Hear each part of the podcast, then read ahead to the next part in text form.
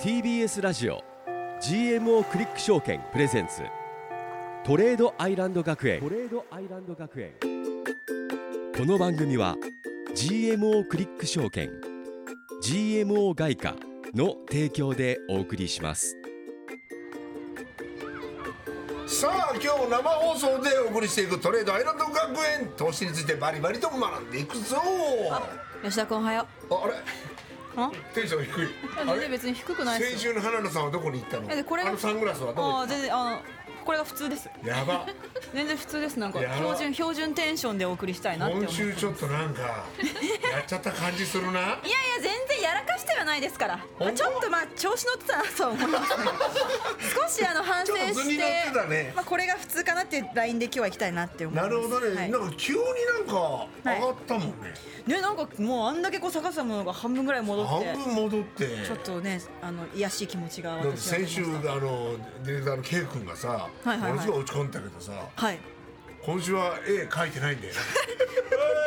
じゃないですよ。ねえよかったですね。ちょっとなんか戻ったらしいんでね。ねはい。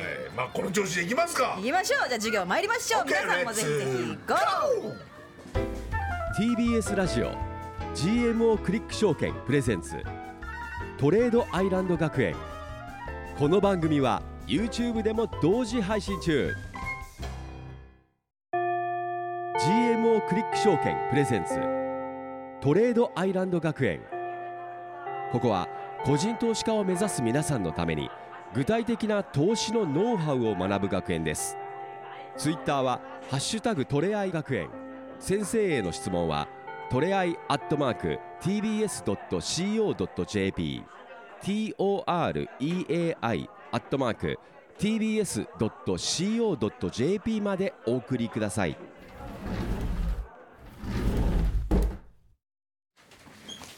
はいおはようございます。おはようございます。ございます着席お願いします。よし今日も学ぶぞ。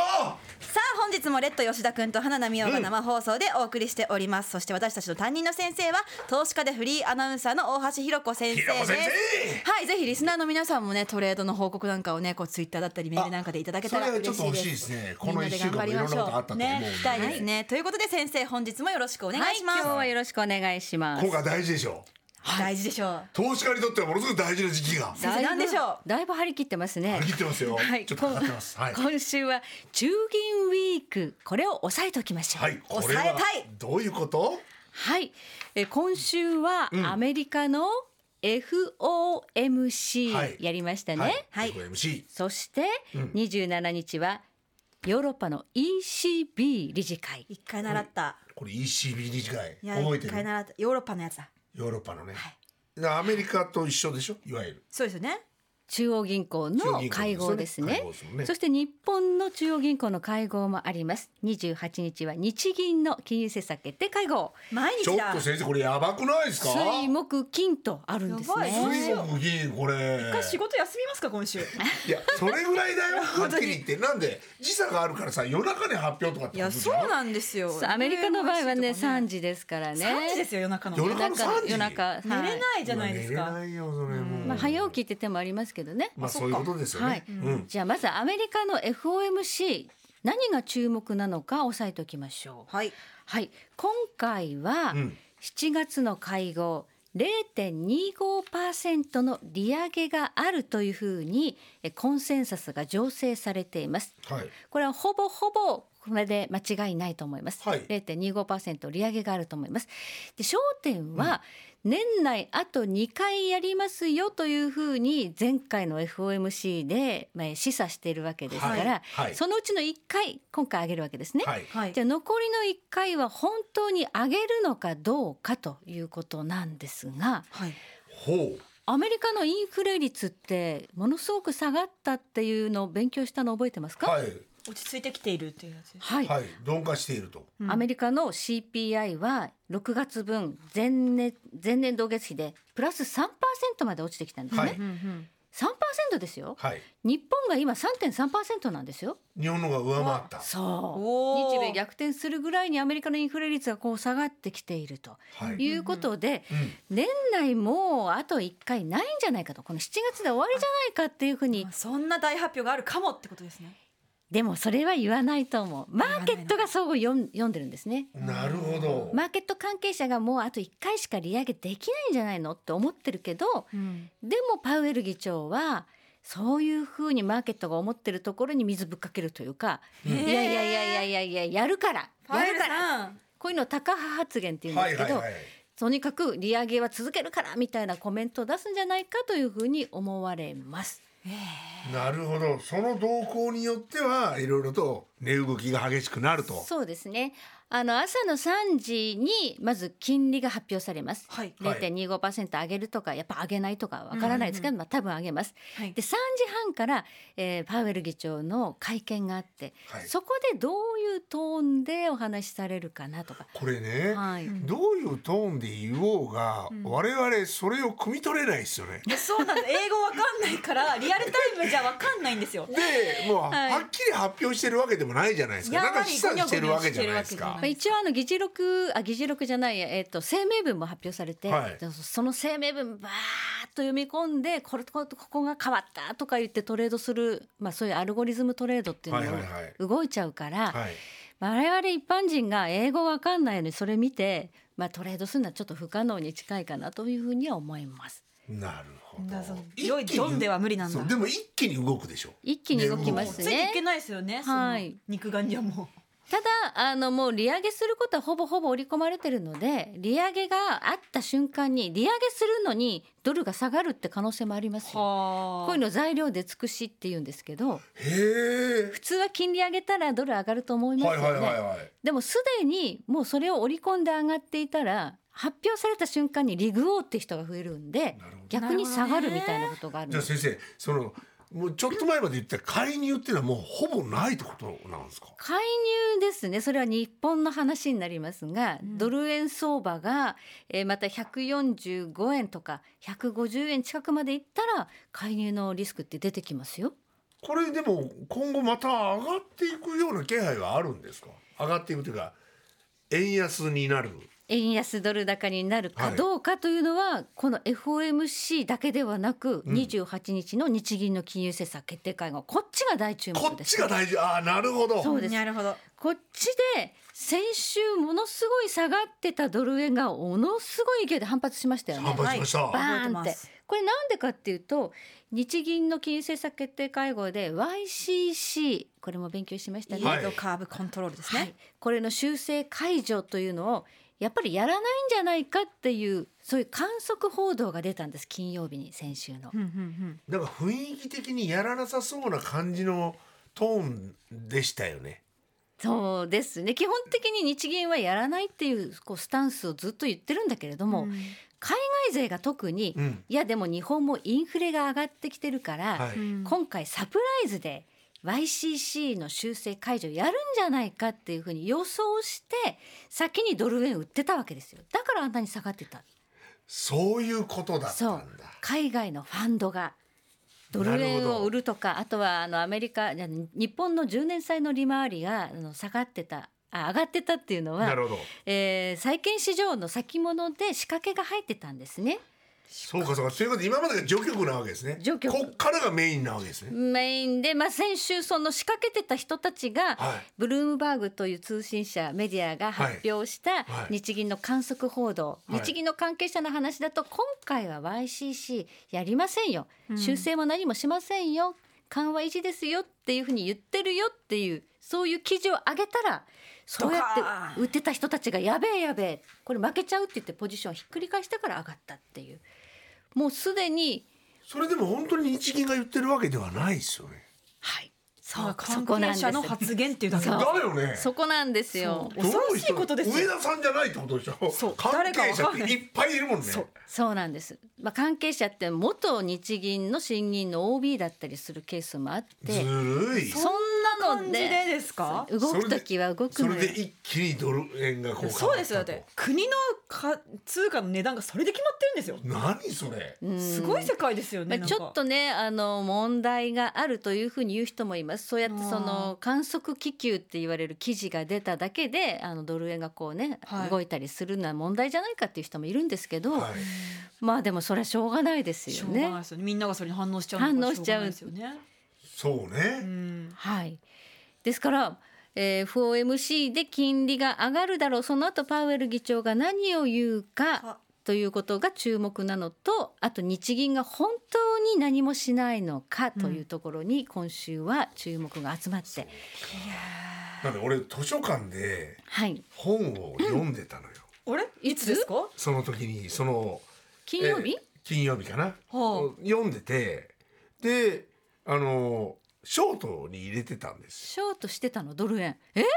ショートしてたんですよ。ショートしてたの？ショートしててどんどんショートをこれはいいなと思ってたら、はい。パッと見たら思いっきり上がってたんですよ。えそれじゃあだいぶあれ？吉田またやらかしてるんですか？君やらかしてるじゃない。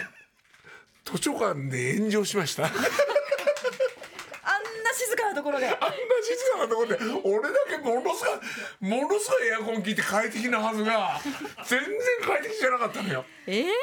本読んでるところじゃねえみたいな。あどんどん上がってるみたいな。マジでやべえと思って。ななんでそんな涼しい顔でオープニングできたんですか今？でみんなでみんな LINE グループ作ってるじゃない？作ってますで作ってます。そこでこういろいろとなんかえ？まだ何も言ってないですよ。よかったねどうのこうのみたいな感じだったじゃん吉田君って隠しますよね。結構隠してるよね。隠しますねはい。吉田君いやいやそんなことになってると。図書館の話はあんましたくないです。だからこんなにこの中銀ウィークにかけたいんだかそうそうそうそうそそういうことだったんだ。そうなんですね。うそうまあ、あの日銀が動くか動かないかっていうのは本当に海外の人は毎回そうやって日銀が動くと予想して仕掛けてくるので、その仕掛けたものが動かなかった場合は負けるポジションになっちゃうから、うん。その巻き返しというかそれをやめるだけでドル円上がるみたいな、前回もそれでドル円上がったんですよ。かなり、日銀が何もしなかったっていうだけでドル円バーッと上がったので。そうか。ただもう先週やっちゃってるんで一回ねだいぶ上がりましたので、今回どのぐらい動くかはちょっとわからないんですがただ普通に考えた場合にね、うん。この25日20 25日から28日までの動向で普通に考えたらだいたいドルドル円はないくらぐらいで収まるのかってそこがやっぱ気になるん前ですよ。前後どれぐらい動くかっていうことですか？そう。ですね。それはもうあのテクニカルで見るしかない。お。今日この後またフィボナッチあ。のパート2やりますけど、うん。テクニカルでどの辺まで下がるリスクがあるかなっていうのは測るしかないですね今我々の感覚で、えー、1ドルがいくらが普通なのかが分かんないんですよ。わかんないですね。あの100円の経験をしてるわけじゃない、はいそれが150円ぐらいまでいってるわけじゃない、はい。どこが本当のあの円の円の、ババリューなのかってう。ん、いう1ドルがいくらなのかが分かんないんです、それは誰もわからないんですよね。でも一応基準になる購買力陛下っていう考え方があって、うん。まあ、それをまあちょっとそれはちょっとチャートで見ないとわからないですけれども、それから見ても今だいぶ円安なんですよね。購買力陛下の基準からかなり円安に来てることは事実なんで行き過ぎと見る人もいるんですね中にはね。なるほど。じゃあもうちょっと収まる可能性があるかな、ということですね。じゃあ後半でチャートについて聞いていきましょう。先生ありがとうございまですす。この後もよろしくお願いします。トレードアイランド学園。本日の一曲はステッペンウルフで Born to be Wild でしたさあ生放送でお送りしておりますトレードアイランド学園。ここからは先ほどもキーワード出ましたけれども、FX を始めたい人向けのトレアイ学園、FX 実践編ということで、はい。先生に解説してもらいたいと思います、はい。先週に引き続きですか、はい。先生。はい。フィボナッチリトレースメント引いてみましょう。はい、パート2です。パート2了解。はい。先週引いたの覚えてますか？覚えてますよ。覚えてます、まず大きな上昇トレンドがあってどこまで下がるかということを、うん。えー探るためにフィボナッチリトレースメントを引いて、はい。はい。ちょうどこの下落は50%下がったところ、うん。上げ幅に対して50%、半分下がったところで止まりましたとはい。止まりました。いうのを先週確認しましたよね。ぜひこちらね、番組の公式 YouTube の方ではあの画像アップしますのでよかったらそちらでも見てみてください。ねしてみた方がいいですね。はい、はい、画像を見られる方は見ていただければと思うんですが、今日はじゃあ下がったものが50%でちゃんと止まって反発しま。した。これどこまで上がる可能性があるかという戻りを戻りを知るためのフィボナッチを引いてみましょうとはいいうことで、はいえーこちらを引くというのをまず画像で用意しましたので見ていただければと思います。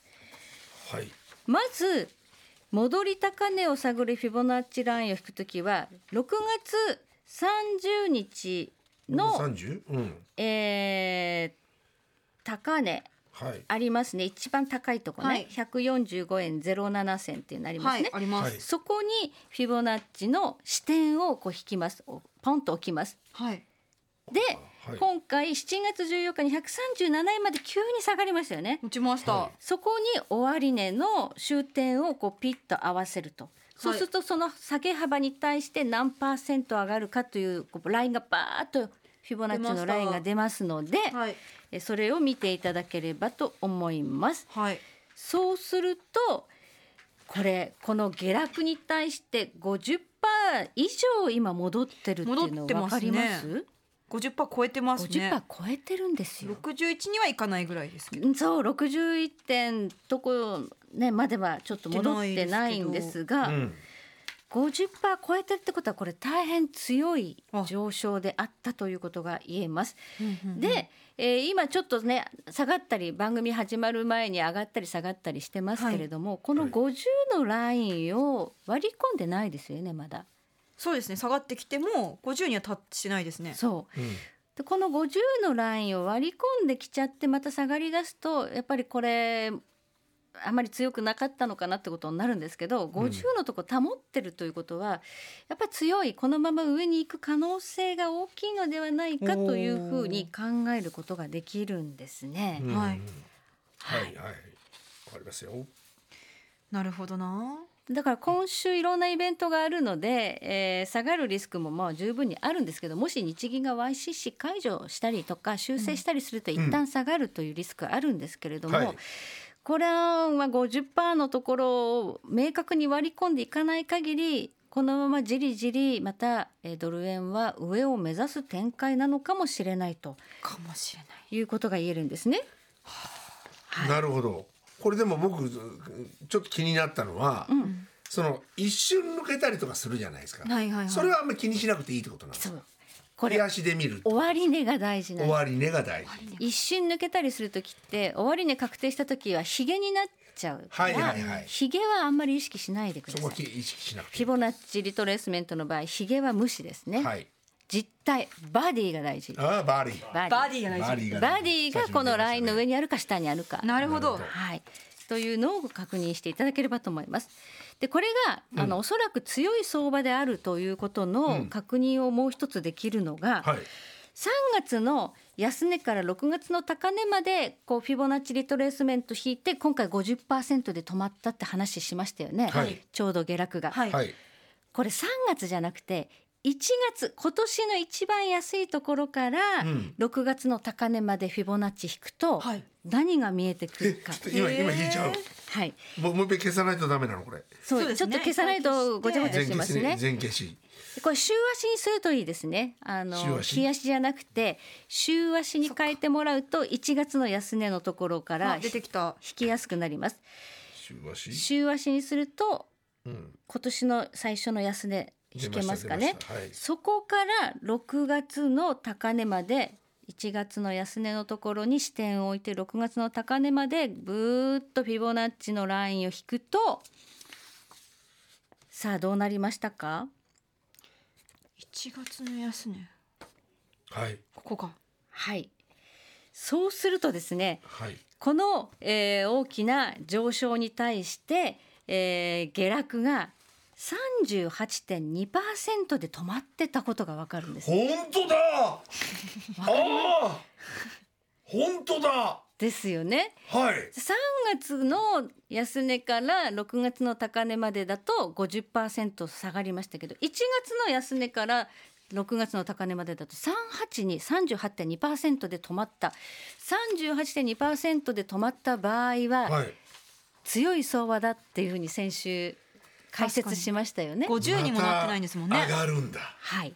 ええ今三十八点二で止まったからね。週足で見るとね。週足してみると。はい。これがまたあ五ー十までいっちゃうと？50まで下がっちゃうとちょっとそれはあのまだ強いのか弱いのか微妙なとこわからない微妙なとこなんですけど382で止まってるってことは綺麗に止まってますねということはやっぱりこの投資家の皆さんも、はいここはもうやっぱりまだ勢いが上なんだとそういうことを考えるわけです。そうですね3月の視点のところのフィボナッチ1月の視点のフィボナッチのちょうど同じところにラインが重なったってことですよ。はい。50%押しのとこと38.2%だ強力なサポートライン跳ね跳ね返るラインで跳ね返っちゃうんだ。止まりましたね今回ということなんですね止まっちゃった。止まっちゃったんですよだから今週いろいろあって、えードル円相場このイベントで乱高下はすると思うんですけれども、結局落ち着いたらまたじりじり上がると思うので、はい。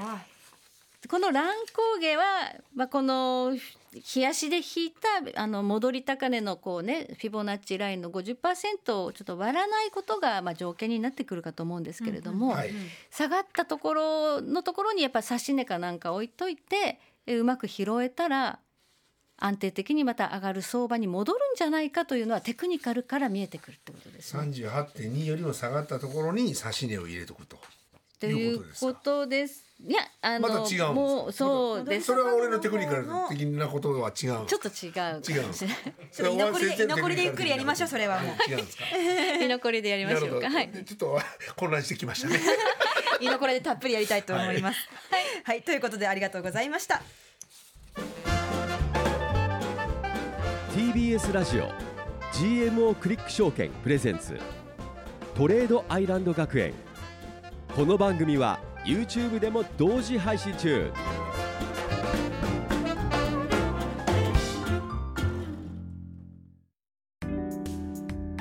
ここで GMO クリック証券からのお知らせです。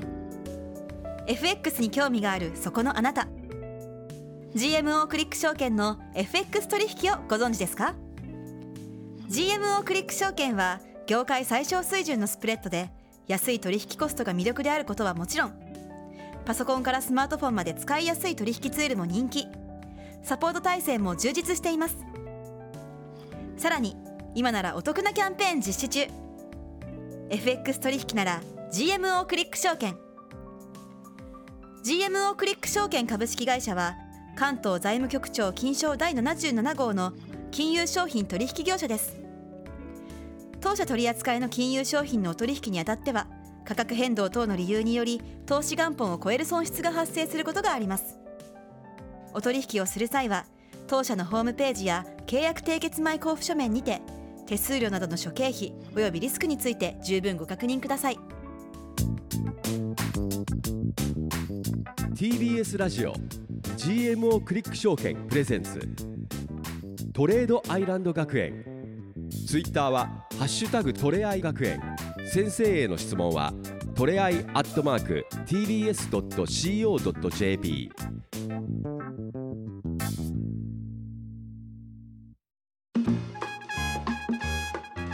TBS ラジオ。TBS ラジオ。GMO クリック証券プレゼンツ。GMO クリック証券プレゼンツ。トレードアイランド学園。トレードアイランド学園。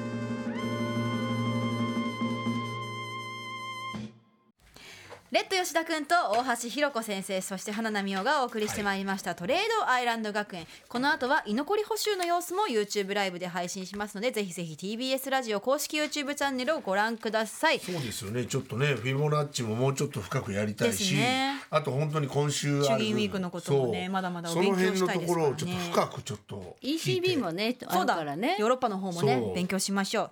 ということでここでメッセージ来てますよちゃんと皆さん。トレード報告が。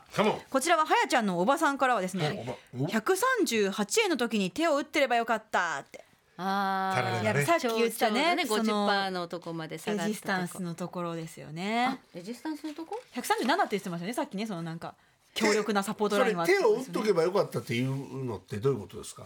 そこでなんかもしそのポジションを持ってみればよかったってこと138だと多分50%押したところなので押したところかここで変えればよかった買ってことですよねそうねか。でもフィボナッチを駆使してる人はもしかしたら買ってる人が結構多いここで下げ止まっ。たかもしれないっていうなるほど。はいこちら吉圭さんからはですね吉圭さん。正直僕もかなりやらかしてましたがあと約1万円で元に戻りますとあおおすごい！すごい。K 君 K 君パターンですね。ケ君パターン。いや吉 K さんと K 君だからこれ K 君ですか？K 君の投稿ですか？いやでもねこう皆さんがこうそれの報告くださるといいですね。いやそうですね、やっぱそのちなんかチームになりたいですよね。聞いてらっしゃる方もやっぱこの番組、ね一緒に頑張りたいすですね。そう、みんなでねやっぱりなんかうん。うん喜びたいね ということでここまでのお相手は花名美音とレッド吉田と。大橋ろ子でした。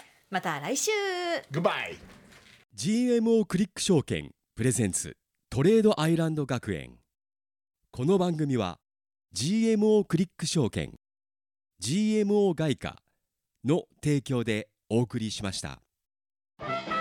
TBS ラジオ GMO クリック証券プレゼンツトレードアイランド学園ツイッターはハッシュタグトレアイ学園。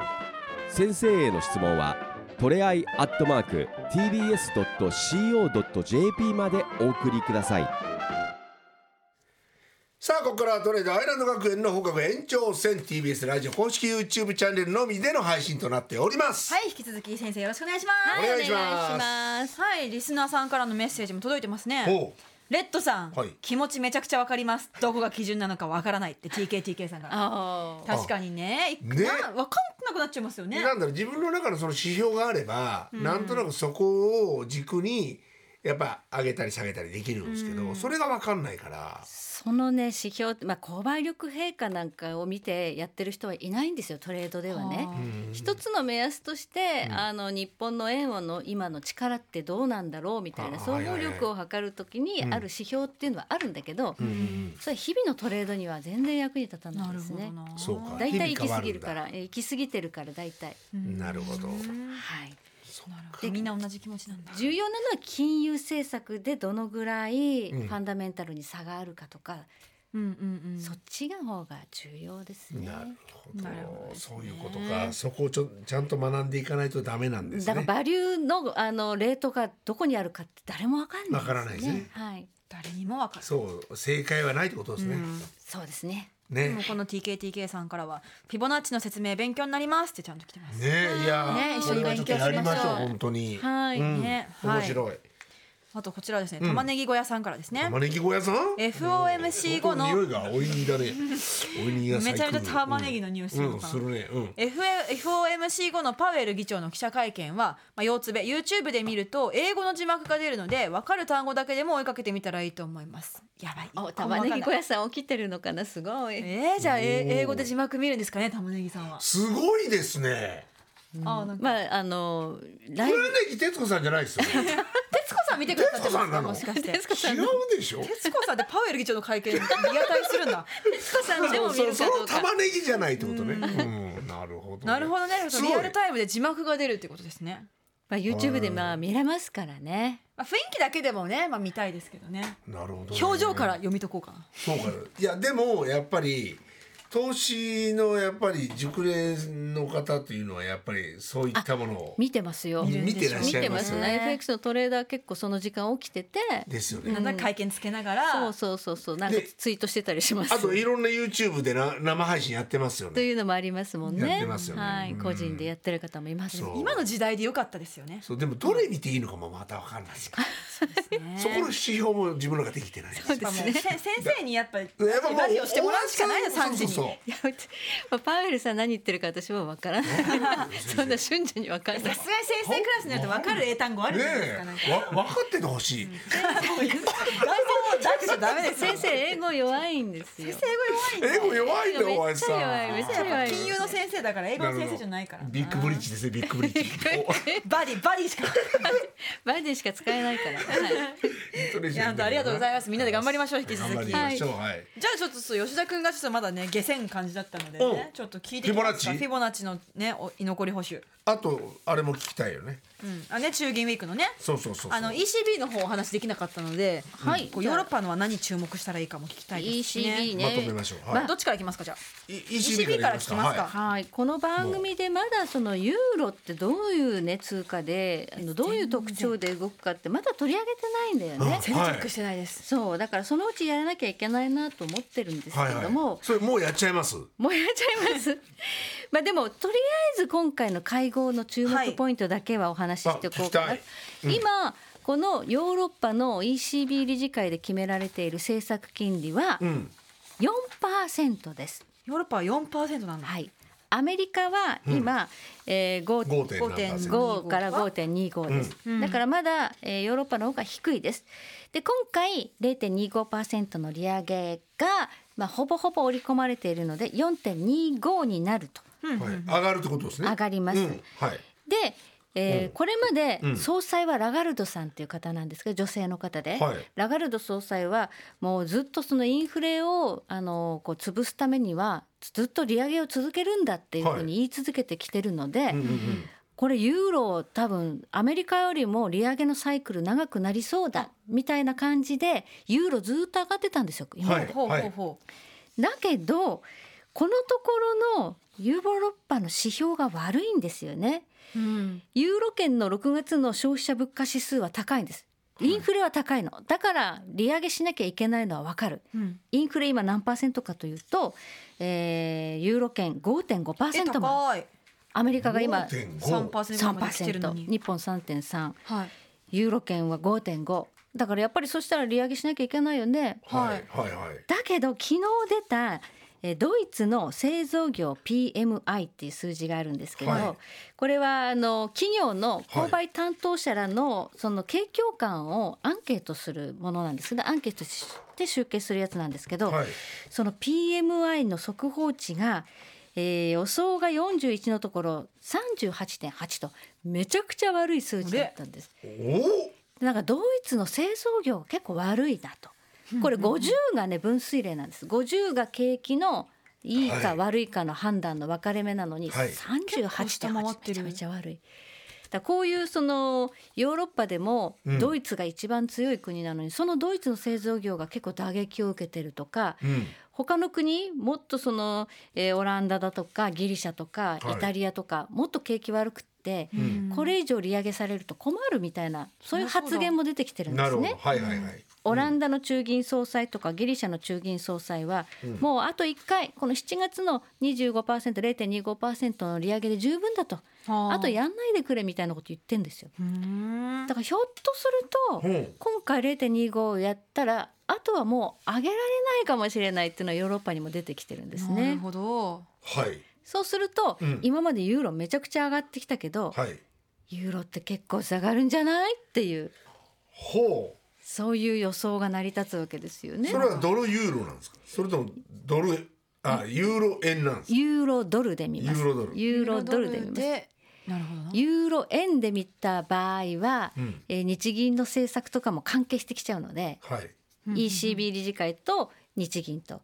でユーロドルで見るときは FOMC と、えー ECB のうん。その政策の会合を見とけばいいと。なるほちょっとねクロス円は難しいんですよ。うーんユーロドルの取引があってですその円の絡みも出てくるかど。じゃらね。あこれが要は今後は、えー、ドル高になるってことですか？そうドル高ユーロ安になる安になる可能性があるんじゃないのかなと。今のお話だけ聞いたらだいぶありそうな感じしますよねねえ。はい、アメリカの景況感は非常にしっかりとしているので、えーこのヨーロッパ特にドイツとかの製造業がこんなに悪いとなると、うーんアメリカの方がやっぱ強いんじゃない？みたいな。うこれはん冷やしで結構上がってますよね。ユーロドル上がったでしょ？めっちゃ上がってますね。で、あのー先物市場って通貨にもあるんですよ。はい通貨の先物市場でも結構投機の投機筋というねあのポジション取る人たちがはい。ユーロめちゃくちゃ買ってんですよ今。うんうんうんユーロのロングポジションが溜まってるの。これ溜まってるということはどっかで吐き出さないとダメだってことになってくるんですよごね。名答。お、うんお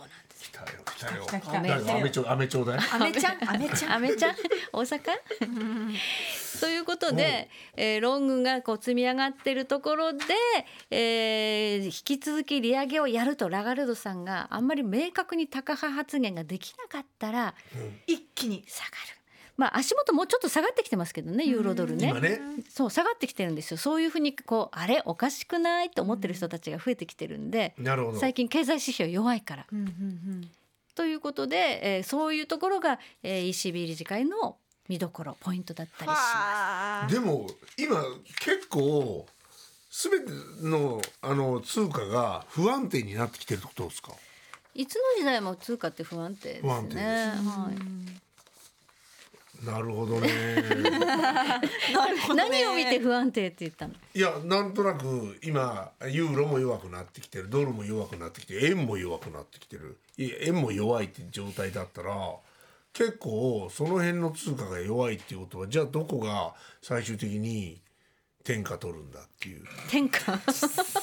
天下ですね。はい、うんやっぱり基軸通貨ドルがやっぱりなんだかんだ今天下なんですけど、はい。昔ポンドが基軸通貨だったんですよ。あそうなんですか？そう。ポンドだったんですか？ポンドだった時代もあるんですけど、それがドルに変わってみたいな、まあ、そういうこういろいろ歴史と政治といろいろあるんですけど、はい通貨の強弱で言うと今やっぱドルが強いですか？うーん足元ちょっとドルは弱いです。去年のくですよね。9月が高値でずーっとなんだかんだ弱いっちゃ弱いんですけど。でも利上げもあといい2回しかないわけで2しょ回って言われてますけど。頭打ちですよね、はい。そうなってきたら本当は日本が金利を上げれば日本円が強くなってくるんですよ。ね、みんなが買いたがってくれることですだよね。いいところに気がつきました。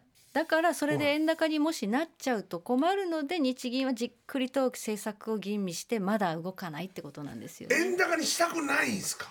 円高になったら株すごい下がりますよ多分。難しい誰かが損して誰かが得するんですもんねだって。日本はやっぱりなんだかんだ製造業の国なので、はい。例えばアメリカのアマゾンとかアップルとかああいうこうプラットフォーマーじゃないじゃないですか、はい。ああいうプラットフォーマーは製造業じゃないのであんまり為替関係ないんですね、うん。うんうんあのいろんな人が契約してくれてお金どんどんチャレンジに入ってくる、はいはいはい。日本はやっぱ物を作って売るから為替とっても重要なんです。出してるから。そうそうそうそうか。だから円安の方が株はやっぱり上がるんですよだ本当にねだから150円ぐらいで結局介入が入って下がったじゃないですか、はい。130いくらまで、はい。100でもあれ本当はしたくなかったってことなんですでもねあんまりスピードが速かったの去年の場合は。115円から始まって151円まで1年間っていうか10ヶ月ぐらいでいって、うん。そのスピードにやっぱりついていけない輸入筋とかね。輸入はやっぱり円安になると大変。わかる。いやただやっぱり100円の時に海外旅行行くのと150円の時に海外旅行行くのそうですね。我々にとってはやっぱりそ全然違いますからう、ね。旅行者はやっぱり100円の時に行きたいじゃないですかそうですね。世の中っていろんなバランスで出来上がってる円が強い時は私たちが海外に行く時はいいけれども、円が強すぎてデフレだった。だからみんな投資しないもう現金持ってりゃいいから、うん。株買ったりしないよねデフレだからね、資産上がんないし、うん現金が一番キングなわけだから、はいはいはい。買わない、うん。でそのデフレだと賃金は上がりませんよ。ずーっと賃金上がんなかったのはデフレで円が強すぎたっていうのもあるんですね。ああなるほどな。なんか難しいよなんだ難しいな。世の中って難しいよ いやでも今日本はキロですよね。どどうすればいいのかいや、まあ、緩やかに円安でいいんだと思うんですよ。あのすごくあの成長成長してきてますし株も上がってきてますし GDP もどんどん増えてきてますしと。ただやっぱりでそれで海外からたくさん日本にこう来てくれて日本への投資も増えてるんで、円安の構造はいいんだけれども我々の持ってる円の価値はどんどん下がってるから、私たちは投資をしてうんキャッシュを増やしていくっていうことをしなきゃいけない。だから岸田政権は新ニーサとか言って資産倍増計画っていうのをやってるわけですよ。です給料じゃなくて資産を倍増させる。現金じゃなくてその資産投を増やす。資をしなさいっていうのが岸田政権なんですね。ああなるほどね。うん。だからお僕思うんですけど本当小学校ぐらいからそういうお金の教育はした方がいいかなとか思うんですよね。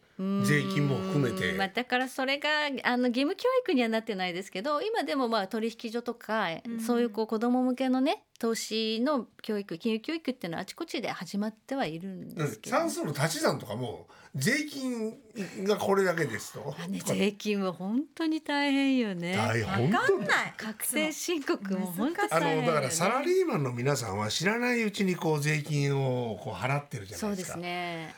我々確定申告してる側はこんだけ持っていかれるんだとか、まあそうですね。持っていかれるっていうとあれか。これだけ納めてるんだ。源泉徴収。かなりかこんなり。だけ納めてるんだっていう。半分近く収めてるっていうね。の自分でやるとやっぱ実感しますよね。実感しますよ。いやそんなこんな話してたらもうフィボナッチのことやる時間なくなっちゃいましたよ。フィボナッチやろうよ。延長チャイムが鳴ってますよ吉田くんフィボナッチ俺んち来いよ。や。みんな。俺んちでやろうぜ。フィボナッチフィボナッチ合宿するか。か。い。やねということであっという間でしたけれども。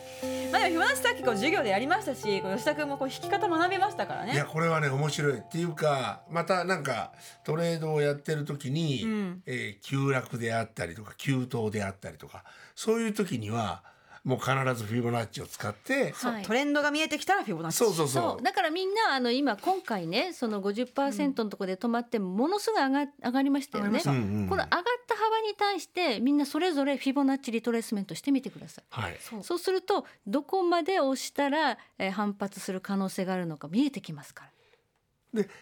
もうフィボナッチをしていらっしゃる方は皆さんやってるからそうそうそう。こで止まったりするんでしょうね。そうするみんな。うん。今回もこの上昇幅に対して昨日23.6%とこで止まってんですよね。ちゃんと。23.6ってのがいいよね。20とかじゃないんだもん。そう例えば黄金黄金の23.6数字なんですよおおそうフィボナッチがね。フィボナッチですよこれが。すごい黄ね金比なんですよ。自然界のそういったものがここでも使えるっていう勉強になりますね。世の中って。この番組勉強になりますね。勉強になりますね。偏差値低い大学学校だけども。ちょっとね低めですけどね。さっき怒られましたよ大橋先生に。番組中にトレードするような番組ないって。本当だよ。私たちポチポチポチポチさっきからチャート見て私と吉田君ね。生放送中にチャート見てますからね。そう見ちゃうんだよね。これが許される番組ってそうそうそう。ないちゃんとリスク管理してくださいよ皆さん。どうですか今？いやこれ今、ちょっと上がった？ちょっと上がってあ下がってるわ。あーっていうのねえーちょっと裏でもやってます。28いつも。はい、ポジポジ病にならないようにはい皆さん、頑張りましょうちゃんとこう線引いて待ち受ける、待つってのも大事ですね。線に来るのを待つ、はいということでトレードアイランド学園は本日はここまででございます、はい。番組ではこちらの YouTube 配信のほかポッドキャスト配信も行っておりますのでぜひぜひそちらも見てください、そして質問などすべてのメールの宛先はトレアイアットマーク TBS.CO.JP です、はい。ね嬉しかったんでね皆さんの報告ね。いや本当です、ぜひっていうかみんなと分かち合いたいですね。ね、たくさんトレード報告お待ちしております、はい。ということで、はいでは来来週も火曜日の夜9時にお付き合いくださいませ、ではではまた来週。また来今週動くぞ。TBS ラジオ衆議院ウィーク GMO クリック証券プレゼンツ。GMO クリック証券。トレードアイランド学園。トレードアイランド学園